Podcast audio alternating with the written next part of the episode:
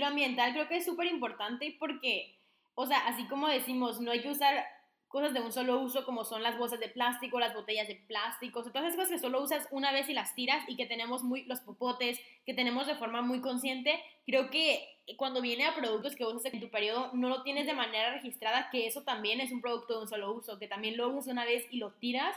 Y si pusiéramos en perspectiva los kilos de basura que usas al usar las toallitas sanitarias y los tampones, es una cantidad súper, súper grande. Estás escuchando Latinas a Bordo con Miriam de Perú, Valeria de México y Genesis de Guatemala. Hola. Bienvenidos de vuelta a otro capítulo más de Latinas a Bordo. Estamos muy felices de que estén escuchándonos de nuevo. Otro miércoles más. Y el día de hoy tenemos un tema muy interesante que queremos hablar con todos ustedes, pero principalmente todas ustedes porque el tema de este capítulo es acerca del el periodo o, o el nombre oficial que es la menstruación. Este capítulo está principalmente dirigido para todas las personas que menstruan y han pasado por todo ese proceso y tenemos muchos temas súper interesantes que queremos hablar porque a lo largo de nuestra vida nos hemos dado cuenta que hay personas así que están muy informadas, pero también hay personas que han crecido de manera muy desinformada, entonces creo que es un tema que se debe hablar un poquito más y que no se habla lo suficiente, por lo menos sé que en nuestros países, pero también sé que en culturas súper diferentes a las nuestras se habla aún menos de esto, entonces sí es importante que estemos hablando de este tema. Y para contarles un poquito de qué vamos a hablar a lo largo del capítulo, eh, tenemos diferentes temas como acerca de nuestras experiencias de nuestro primer periodo y también qué tipo de producto sanitario usamos y por qué decimos que es la mejor opción disponible. Y también vamos a hablar un poquito de cosas que no son normales en tu periodo de menstruación, por las cuales sí deberías de ir con el doctor, el ginecólogo, etc. Entonces, yo creo que hay que empezar por lo primero, que es qué es la menstruación. Y aquí, pues, de las tres latinas, nuestra bióloga, nuestra bióloga va a explicar brevemente de forma más científica qué es la menstruación y qué pasa dentro de nosotras. Bueno, pues ni tan científica porque quiero que alguien que nos esté escuchando también entienda. No voy a meter tantos términos. Pero obviamente pues la menstruación básicamente es ese flujo de sangre que nos viene usualmente cada 28 días o cada mes dependiendo de, de cuánto dure tu ciclo y funciona básicamente de esta manera. Llega a cierta edad, usualmente en la pubertad, pues puede venir, pues puede venir a distintas edades. A, mí me vino a los 12, pero a, a, mi hermana le vino más temprano, creo que a los 10, creo, re joven, o un poco más tarde. Pero básicamente tu cuerpo empieza a estar preparado para que puedas tener un bebé. En nuestro útero, en nuestros ovarios tenemos distintos óvulos. Usualmente un óvulo se desprende por mes.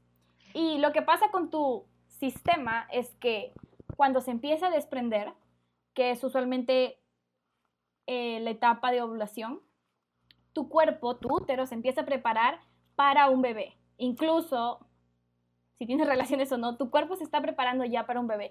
Y esa preparación incluye hacer, eh, crear una pequeña capita en tu útero que está esperando que haya una fertilización de un espermatozoide y un óvulo y se pueda y puede estar preparado para que llegue el embrión.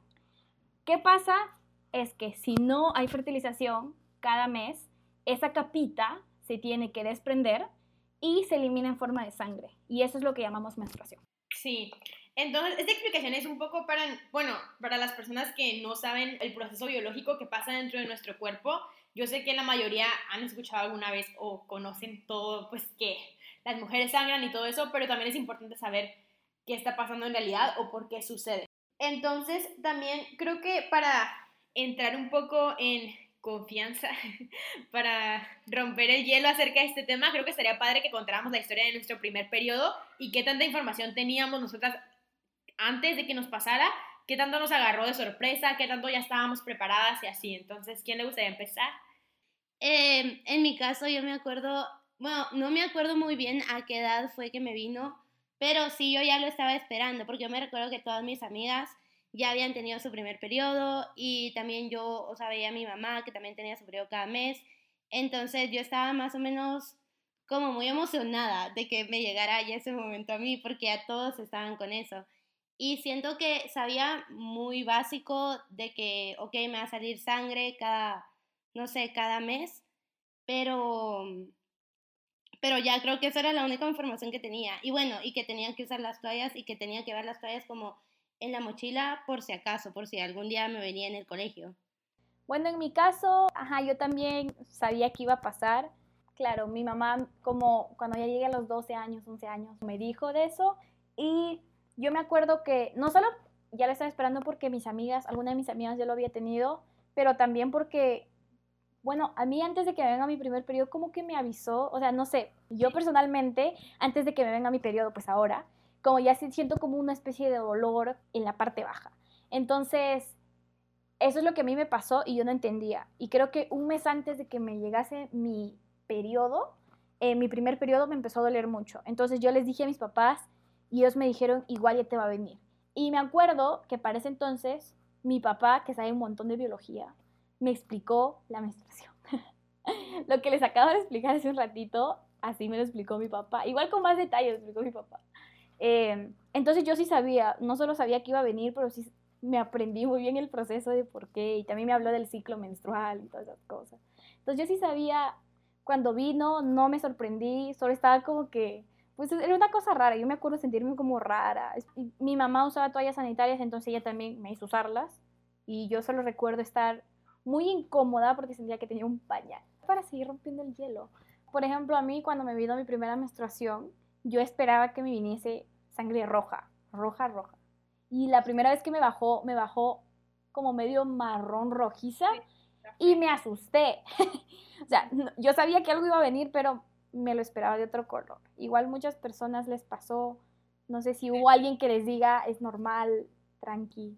Sí, yo para mí, la verdad, mm, siento que en, en mi casa, pues, o sea, nada más es mi mamá, o sea, tengo un hermano y pues mi papá, entonces mi mamá era la única que que, me, que pude haber como escuchado esas cosas, pero a ella la operaron de la matriz cuando yo era muy pequeña, entonces la verdad, pues cuando te quitan la matriz y el útero, dejas de menstruar, entonces nunca me tocó de que crecer escuchando de que estaban sus días o ver toallitas en mi casa o cosas así, porque la verdad ella no tenía eso, pero como a mí me llegó muy tarde, eh, yo había escuchado mucho con mis amigas en la escuela y supongo que en las clases y todo nos habían enseñado, entonces a mí creo que me bajó como a los 14, entonces yo ya sentía que estaba muy grande y sentía que, que nunca me iba a bajar, pero ya sabía un poco del tema y ya también lo estaba esperando. Y también una cosa que pasa con tu primer periodo, que bueno, pues al menos a mí me pasó, es que, o sea, el primer mes que me bajó en realidad no me bajó bien, nada más fue como un aviso.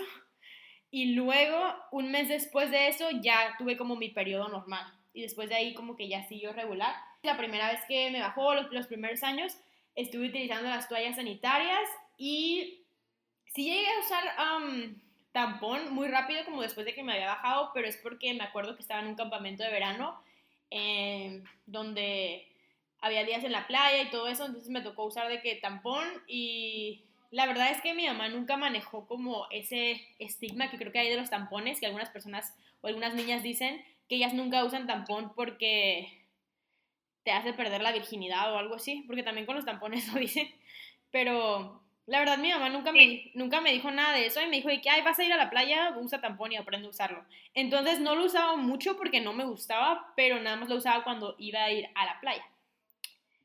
Pero cuando estaba más grande, como a mis 15 años creo, o 16, que fue, pues en realidad, literal, ahora que lo pienso, nada más usé toallitas por dos años.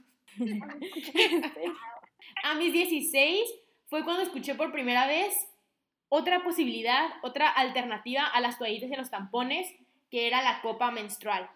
Y creo que muchos de ustedes tal vez ya han escuchado de, es, de, esta, de lo que es la copa menstrual, pero en ese tiempo, que ya fue hace cuatro años, wow. Apenas, yo creo que no era tan popular y no era una alternativa tan común como ahorita. Entonces, esa me la dijo una amiga de mi mamá. Entonces, su amiga dijo que ella la había usado porque pues uno ayudaba al medio ambiente porque no, o sea, no era desechable, sino la copita la lavabas y la usabas y te duraba hasta 10 años, que a mí se me hizo como una súper, o sea, algo súper padre, que no tenía que estar usando desechables y que pues era una alternativa muy cómoda y que podías hacer muchas cosas con ella. Entonces, la cosa que hizo que me animara a usarla fue cuando sabía que me iba a ir a UWC y sabía que me iba a ir a otro país. Entonces yo dije, ay, no quiero gastar en comprar toallitas en otro país, porque en Singapur sabía que todo era muy caro y así. Y dije, y también quiero ayudar a la problemática ambiental y no, y no usar tantos residuos, etc. Entonces me animé a usarla y ahí fue cuando descubrí la maravilla. La magia. La maravilla.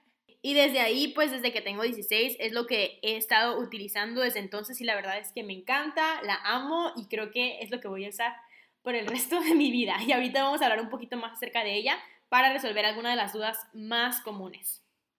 Bueno, y siguiendo con este tema de la copa, de ese objeto celestial, em, yo me recuerdo, yo empecé a usar la copa también hace como un poquito más de un año y fue o sea, había escuchado en YouTube y en internet, había visto cosas sobre la copa, pero nunca me, o sea, nunca me animé. Y luego conocí a Valeria en Singapur y empezó a hablar de la copa, entonces, siento que Valeria fue como, como esa última motivación, creo yo, para empezar a usar la copa. Y me encantó, o sea, yo al inicio decía, ay, no, no me va a caber, está muy grande no estoy preparada para esto. Yo me metí un montón de ideas y decidí no usarla. Bueno, nada más quiero decir como de tu experiencia, Genesis, me acuerdo que tú me decías cuando te conté lo de la copa y así, me decías como, te apoyo, se me hace que es una genial idea, pero no estoy lista. Sí, yo siempre decía eso, yo sentí, es que porque no me entraban los tampones nunca. Pero en una de esas decidí comprármela y pues ya empecé a usarla y la empecé como a promover en Instagram porque es muy mágica. Entonces, para promoverla, me recuerdo que yo lo puse en mi Instagram y recibí como muchas preguntas y comentarios al respecto de muchas niñas. Entonces, me recuerdo que una que muchas dijeron si no me daba tanto asco o si no era como muy desagradable introducir algo en mí y también el proceso de sacarlo, ver la sangre. Entonces, siento que eso es como un tabú que está alrededor de la copa y la menstruación en general. Sí, la sangre. y el asco que nos da o que nos enseñan a tenerles. Sí, la verdad es que a mí también me preocupaba eso y más bien también creo que me preocupaba que en la toalla yo creo que la sangre se ve como más intensa o más como si fuera muchísima sangre porque se expande por toda la toalla, entonces yo pensaba que sangraba mucho y cuando vi la copita dije, no, pues o sea, la sangre se va a salir de esa copa, o sea, yo voy a llenar la copa y se va a salir. Pero en realidad, o sea, no es tanta la sangre que sangramos en un periodo y si te la estás cambiando con regularidad, bueno, con, con el tiempo que, o sea, te dura como cuatro, seis horas o hasta puedes tenerla más tiempo, em, te das cuenta que no es tanta sangre. Y con lo del asco, para mí en lo personal, o sea, no creo que nunca me dio asco, pero creo que para las personas que les da asco es con cuestión de, te vas a, o sea, te acostumbras, así como te acostumbraste a ver la sangre en las toallas, te acostumbras a ver la sangre en la copita y tirar la sangre en el excusado y lavarla, o sea. De hecho, yo siento que yo me cambié a la copa porque me daba asco ver la sangre en la, en la toalla sanitaria. No me gustaba. Como decía Miriam, también sentí que en un momento ya era como un pañal. Ah, no, pues yo también uso la copa menstrual y también la empecé a usar como hace un año por Valeria. Gracias, Valeria. Uh. Ah, uh, no, está, no me llamaba tanta la atención.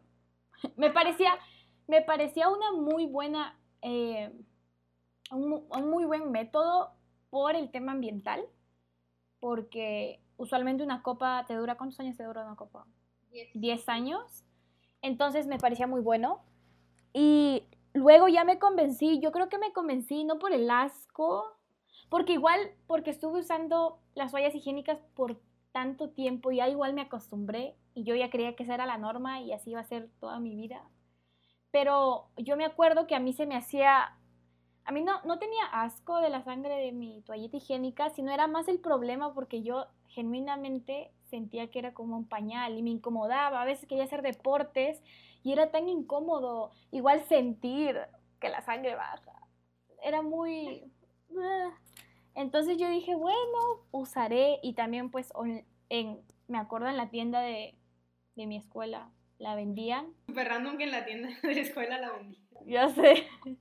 Pues la vendían y era como un, no era un 2 por 1 pero era de una, de una marca que si la comprabas, automáticamente le estabas, eh, comprando una copa a otra niña. Entonces me pareció muy bueno y yo dije, sí, este es el momento y pues ahí siempre. Este, otra pregunta que me recuerdo que era muy común entre mis amigas era si no se nos quedaba trabada, o sea, si no se iba a ir hasta arriba y se iba a quedar perdida ahí en nuestro cuerpo. Sí, esa me acuerdo que tú me la preguntaste. Sí, yo, o sea, yo tuve una experiencia parecida. Sí, pues, o sea, para mí, yo creo que a mí me daba cosa que si era como difícil meterla y sacarla y así, porque igual con el tampón, creo que a veces si te lo pones mal, o sea, se siente incómodo de que todo el día y así, entonces a mí me preocupaba un poco eso.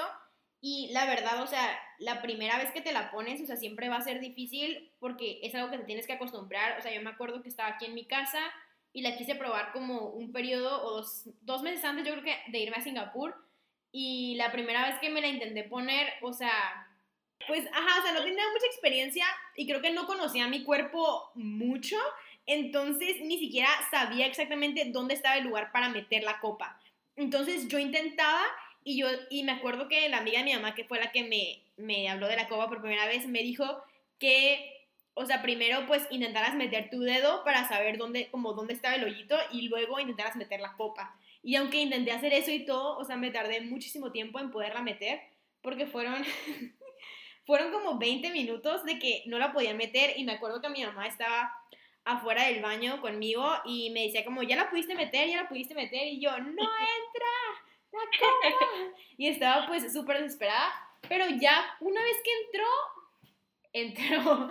Y ya después de eso, para mí en lo personal, sacarla fue un poco fácil y luego ya después de eso la pude volver a meter y, o sea, ahorita ya desde que la meto, la saco súper rápido. Sí, o sea, yo siento que para mí fue al revés de, o sea, fue totalmente diferente a tu caso, Valeria, porque para meterme la copa, o sea, sí me costó, no fue el proceso más fácil de la vida, pero estuvo más o menos bien, o sea, no me tardé tanto. Y luego mi problema fue sacármela, porque, o sea, yo no la encontré, sentía que no iba a salir, que se había quedado atrapada ahí por siempre. Pero como que ya me lo esperaba porque había visto también muchos videos antes de comprar la copa y vi que muchas niñas decían como, sí, o sea, medio que se perdió al inicio, pero luego ya lo encontré, o sea, te tenés que relajar, va a bajar, o sea, todo bien. Pero, mm, o sea, yo me puse bien histérica, estaba como en shock, yo no entendía qué pasaba. Y, y entonces me tardé un montón tratando de sacarla. Me recuerdo, pasé igual y media hora y no salía y no la encontraba y dije, bueno, o sea, me tengo que tranquilizar, entonces mejor dije, me voy a ir a dormir y así me calmo y me fui a dormir como tres horas porque dije, o sea, ahorita no, aunque respire no va a salir.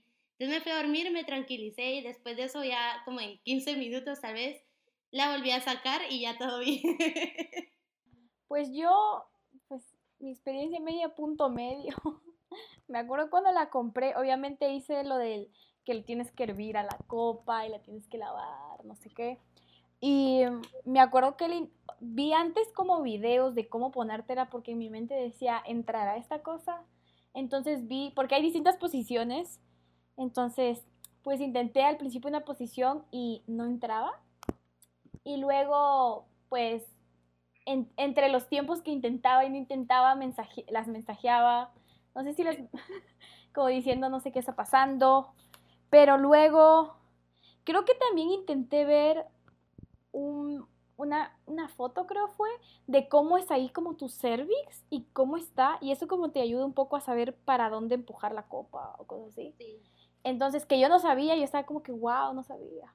Entonces, me acuerdo que el primer día que intenté no pude, porque dije, esa cosa no me entra y ya me estaba doliendo, así que intenté al día siguiente y el segundo día ya me, ya entró. Yo encontré la posición, o sea, adecuada y me acuerdo que mi copa menstrual entró muy rápido y estaba sorprendido, obviamente, porque no lo esperaba.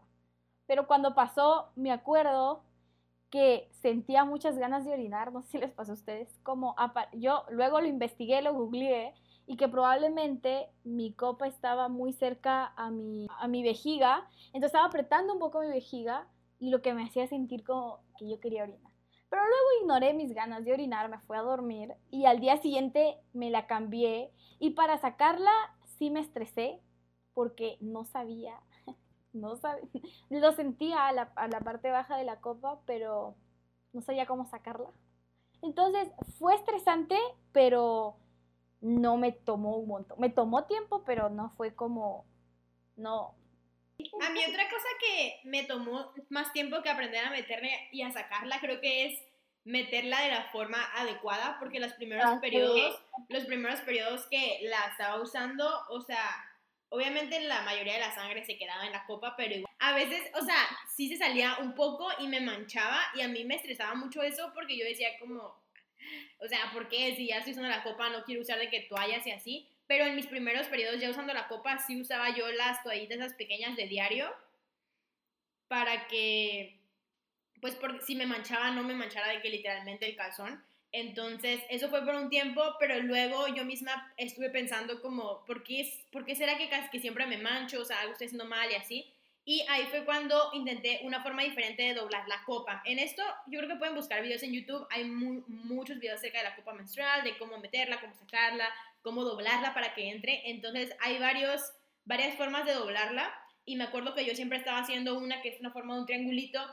Y cuando me la metía así, como no entraba bien, entonces fue cuando cambié a otra forma de doblarla, que es como una C, que empecé a dejar de mancharme, que fue algo que tuve al principio. Entonces, pues mi consejo para todas las que apenas van a empezar o las que están empezando es que no tengan miedo de experimentar o intentar cosas diferentes por, hasta que encuentres lo que es la posición, como dice Miriam, la posición tuya o, o la forma en que doblas la copa adecuada para ti. A mí tampoco se me abría la copita. La metía, pero a veces no abría. Y yo decía, y obviamente tú la tienes que sentir a la copa si está abierta. Y yo sentía que no estaba. Entonces yo sabía que si la dejaba ahí iba a tener derrames. Entonces, no sabía, a veces la tenía que introducir nuevamente y también eso era estresante un poco. Pero luego eh, leí un artículo porque lo busqué en, en internet como por qué me pasaba. Y nuevamente me dijeron, no me dijeron, leí que era algo también con eso de que para que lo puedas sacar a la copa a veces tienes que empujar un poco para que la copa se ponga un poquito a la entrada. Lo mismo, pa- lo mismo yo leí que tenías que hacer a veces para que entre, como tenías que estar pujando un poquito para que Que haga como Eh, pop. para que, ajá, como para que haga pop. No, tenías que empujar un poquito para hacerte, no sé exactamente cómo funciona, pero tienes que empujar un poquito para, para asegurarte de que la copa se abra. Y a mí, yo al principio estaba como que un poco no convencida, pero lo hice y siempre me funciona. Y ahí me doy cuenta que se abre. Sí, y otra experiencia que yo tuve promocionando la copa, porque creo que eso me pasa mucho y le ha pasado a todas las personas que empiezan a usar la copa, es que una vez que, que la usas, a la mayoría, no a todos, pero a la mayoría de las personas les gusta mucho y se vuelven promotores oficiales de la copa. Entonces, en el colegio de Singapur, yo estaba en el comité, bueno, estábamos las tres en el comité de medio ambiente y una de las actividades que se nos ocurrió fue darles una charla a todas las chicas de la boarding house para hablarles acerca de la copa, porque pues igual y algunas no sabían, etcétera. Y la verdad esto fue una experiencia muy interesante porque ahí había personas de cultura, bueno, de país, de muchos países diferentes y que obviamente tenían una relación con su periodo o con la menstruación muy diferente a la que nosotras teníamos. Entonces, en esa plática básicamente hablé acerca de la copa, lo mismo que les acabamos de explicar, cómo la metes, cómo la sacas, etcétera. Y al final cuando abrí la presentación a un tiempo de preguntas y respuestas, hubo muchas preguntas que me hicieron que la verdad me sorprendieron mucho porque a mí se me hacían como preguntas muy obvias, pero creo que no está de más responderlas aquí por, pues para aclarar las cosas. Entonces, una que ya mencionamos un poquito con los tampones es que muchas personas preguntan que si pierdes la virginidad cuando usas la copa menstrual, porque se te puede romper el himen. Entonces, número uno, el himen está mucho más arriba que la copa, o sea, siento que puede caber la posibilidad de que se rompa, pero no es muy común que se te rompa el himen eh, usando la copa. Y número dos, o sea, la virginidad creo que no depende de si tu himen está roto o no. La virginidad o el concepto de virginidad que ya se ha hablado mucho que es una construcción social, pues por la sociedad es considerado en el momento en que tienes relaciones sexuales. Entonces, si tú crees en el concepto de virginidad, entonces no deberías de preocuparte que pierdes la virginidad al usar la copa menstrual, al usar tampones, porque una cosa no tiene que ver con la otra. Entonces, pues solo para aclarar eso. Y otra pregunta que una niña hizo fue que cómo hacías pipí cuando usabas la copa menstrual. Y la verdad es que esta pregunta me sacó de onda y me hizo pues saber o entender cómo hay muchas personas que están muy desconectadas con su propio cuerpo. Entonces, de nuevo, para aclarar esas, esa pregunta, em, las mujeres tenemos tres hoyos diferentes y el hoyo en el que haces pipí y el hoyo de la menstruación son dos diferentes. Entonces, puedes hacer pipí, puedes hacer popó de manera tranquila cuando tienes la copa menstrual, o sea, no afecta a una cosa. Pero otra pregunta que acabo de acordarme que también otras personas pueden preguntar es si puedes tener relaciones sexuales usando la copa y la respuesta es que no, no se puede. Negativo. Negativo, amigos, lo siento, amigas. Para mí, o sea, lo que más me gusta de la copa menstrual en lo personal, y es porque soy una persona que no tiene muchos cólicos y no suele tener muchos cólicos, es que cuando tengo la copa menstrual, de verdad me olvido que estoy en mis días. O sea, se me va la onda, yo me siento completamente normal, me siento súper bien, puedo hacer lo mismo que hago cuando estoy en mis días que cuando no estoy, o sea, puedo hacer ejercicio, puedo nadar, saltar, lo que sea, y no hay ningún impedimento que pueda tener cuando estoy en mis días, que es, algo que yo creo que sentía alguna limitación de alguna forma cuando tenía la toallita, porque siempre estaba preocupada de que, ay, es que la toallita, no puedo hacer esto, no me puedo meter al agua y así. Entonces, a mí me encanta que, pues, la verdad, ni me tengo que preocupar, o sea, me acuerdo que cuando iba a la escuela, porque no voy a la escuela, con el tiempo que puedes tener la copa menstrual, yo me la ponía, o sea, me la cambiaba justamente antes de irme a la escuela y en el momento en que regresaba de la escuela me la volví a sacar. Entonces, todos esos momentos incómodos de estar en la escuela y tener que ir al baño, sentir que te manchaste o etcétera, pues no tenía esa preocupación porque el tiempo que la tienes adentro es mucho mayor que, o sea, te la tienes que cambiar con menos frecuencia que cuando usas otros productos. Ajá, yo estoy totalmente de acuerdo con estos beneficios. O sea, a mí también me encanta la copa porque puedo hacer cualquier cosa. O sea, ni se siente. ¿Saben cuando usan como una toalla? bueno, sí, una toalla que se siente como el momento en el que viene la sangre. O sea, eso no pasa para nada con la copa y eso me encanta a mí. Pero otra cosa que siento que es como un beneficio es que estás como más en contacto con tu cuerpo porque pues obviamente tenés que introducirlo y todo, pero también con tu ciclo. O sea, yo, como tú decías, Valeria, yo tenía la idea de que yo, o sea, sangraba muchísimo, muchísimo, muchísimo por la perspectiva que la toalla me daba. Pero ya con la copa siento que puedo entrar más en contacto y darme cuenta de cuánto, cuánto es mi flujo y también como la, no sé, la consistencia y cosas así que de otra forma no me hubiera dado cuenta. Sí, totalmente de acuerdo con lo que han dicho. Eh, también una de mis mayores razones, como creo que ya lo mencioné, era el tema ambiental. Yo no sé por qué no era consciente, o nunca lo pensé, creo, que usar tampones o usar las toallas higiénicas son muy contaminantes, especialmente cuánto, cuántas usas uh, por periodo. Y si multiplicas eso por todos los años en los que vas a menstruar, es un montón. Y eso usualmente va al océano. Entonces, cuando yo descubrí eso, igual eso también fue el último, quizás empujoncito para decir, sí, voy a intentarlo. No pensé mucho en eso de cómo se iba a sentir o... Porque yo sabía que me molestaban las toallas higiénicas, pero como ya les había dicho, yo creía que eso era normal, ya estaba acostumbrada, ya lo había aceptado. Pero luego, cuando ya empecé a usar la copa, me di cuenta que había muchos más beneficios, como eso de hacer ejercicio, hacer de tantas cosas que ya no tenía que estar pensando en que, hay que la toalla que está ahí, o a veces al caminar o cosas así. también, y obviamente creo que, bueno, yo he tenido una muy buena experiencia con la copa. Eh, incluso yo sé que si alguien va y googlea copa menstrual, quiero comprar una copa menstrual, te va a aparecer un montón de información acerca de qué copa menstrual es la más adecuada para ti, o esta cierta copa, dependiendo del tamaño de tu cervix. Y muchas otras cosas más, o a tu flujo. Pero bueno, yo tuve la suerte de que la primera copa que vi, ni siquiera yo tomé en cuenta el tamaño de mi cervix, mi flujo, yo simplemente la compré y a mí me funcionó muy bien, pero también soy consciente de que a muchas personas igual no les funciona tan bien como otros métodos. Entonces creo que eso también es entendible, y, pero siempre creo que es bueno intentar otros métodos, especialmente a mí me motivó mucho este aspecto ambiental, en el que yo no iba a tener que contaminar más de lo que debía. Sí, sí, y lo ambiental creo que es súper importante porque, o sea, así como decimos, no hay que usar cosas de un solo uso como son las bolsas de plástico, las botellas de plástico, todas esas cosas que solo usas una vez y las tiras y que tenemos muy, los popotes, que tenemos de forma muy consciente, creo que cuando viene a productos que usas en tu periodo, no lo tienes de manera registrada, que eso también es un producto de un solo uso, que también lo usas una vez y lo tiras.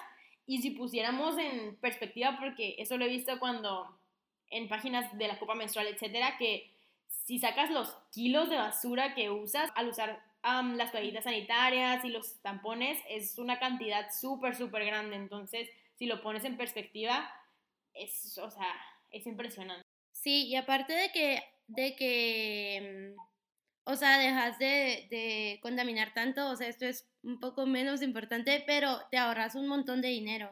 O sea, la copa es más cara que un paquete de toallas, pero si lo pones en perspectiva con tus 10 años que la vas a usar, es un gran ahorro de dinero. Sí, la neta, o sea, si sacas las cuentas, conviene también muchísimo, o sea, para tu economía y para todo. Ya para terminar el capítulo, vamos a decir algunas cosas de tu periodo que no son normales y que si las tienes deberías de ir a un médico, porque a veces son cosas que tal vez no le damos importancia, etcétera, pero sí es importante tener consciente que aunque los síntomas de cólicos, etcétera, pueden variar mucho de una persona a otra, así como la duración de tu periodo, etcétera.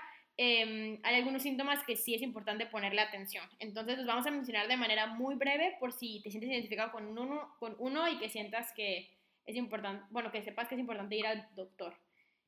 Este, el primero es tener en cuenta que cada quien tiene su tiempo y a cada quien le va a llegar el periodo en distinta, en distinta edad o etapa de su vida pero usualmente es como máximo hasta los 15, entonces probablemente si después de los 15 no te ha llegado, sí sería más recomendable ir a ver a un médico.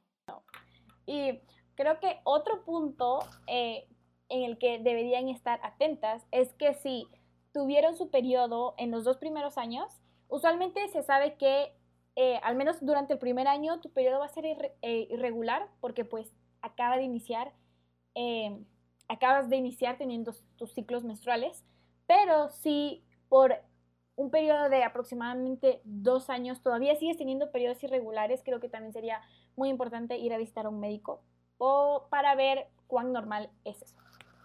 Otro síntoma que no es nada normal y deben de ir al doctor Lo más rápido posible es si tienes, si sangras en medio de tus periodos. Eso no es normal, o sea, nada más debes de sangrar o sea, es, o sea, sí es normal que te llegue de forma irregular, pero si entre un periodo y otro tienes un día de sangrado, no es normal y, y deben de ir al doctor. Em, el cuarto aspecto que tenemos es acerca de los cólicos, entonces también entendemos que cada persona eh, puede sufrir distintos como cólicos o en distintas intensidades, pero también hay personas que usan este, medicamentos o pastillas, entonces si incluso después de haber usado estos medicamentos eh, tú te seguís sintiendo con cólicos, también es muy recomendable que hay que ir a checarlo con un médico. ¿Cómo introducir? Ah, otro, otro aspecto en el que tenemos que tener mucho en cuenta es saber si tenemos un sangrado muy abundante. Obviamente dependiendo a veces de qué estés usando, ya sea una toallita, ya sea un tampón o sea una copa menstrual, tu perspectiva de cuánto flujo estás teniendo puede variar a veces. Y eso me pasó cuando usaba toallas higiénicas, se veía como que era mucho. Entonces, ¿cómo saber si eso es mucho o no? Pero si te estás dando cuenta que tienes un flujo muy intenso y si estás usando ya sea una toalla higiénica o un tampón y te la tienes que estar cambiando cada hora, eso sería un indicador bastante alto de que tienes un flujo muy abundante y eso también sería una razón por la que deberías ir a ver a un médico. Otro síntoma que deberíamos de, que es importante checarlo con el doctor es si tu periodo normalmente dura más de una semana. O sea, también como hemos dicho, varía entre las personas. Algunas personas dura cuatro días, cinco, seis, pero normalmente está entre esas, esos números. Entonces, si tu periodo dura ocho, nueve, diez días, cada ciclo sí es una cosa que deberías de checar con el doctor. Y la última recomendación que tenemos de un síntoma que no es normal y que uno debería revisarse es si tu, si tu síndrome premenstrual es como muy intenso y se mete en tus actividades diarias de que no te deja hacer lo que tú normalmente harías con tu rutina. Entonces, si es así intenso, mm, tampoco, eso tampoco es común. Bueno, con esto yo creo que cerramos con este capítulo del periodo de la menstruación. Espero que les haya gustado mucho y si quieren que hagamos capítulos de estos temas que no se hablan mucho o tienen dudas de algún tema en específico, ajá, que sea medio tabú en tu país o en tu o algún tema que tus papás no te estén contando etcétera, de verdad, díganos en nuestro Instagram y nosotros con mucho gusto les contestamos las preguntas ya sea en privado o podemos hacer capítulos hablando de eso. Y si ya es algún tema que nosotras no tengamos tanto conocimiento, podemos traer un experto para que venga y hable de ese tema. Entonces, con confianza nos pueden preguntar. Y pues de nuevo este capítulo ya llegó a su fin, así que muchísimas gracias por escucharnos. Recuerden seguirnos en nuestro Instagram como Latinas a Bordo. Ahí estamos poniendo contenido, estamos poniendo contenido casi diario. Entonces, chequenlo y nos vemos la próxima semana. Bye. Bye.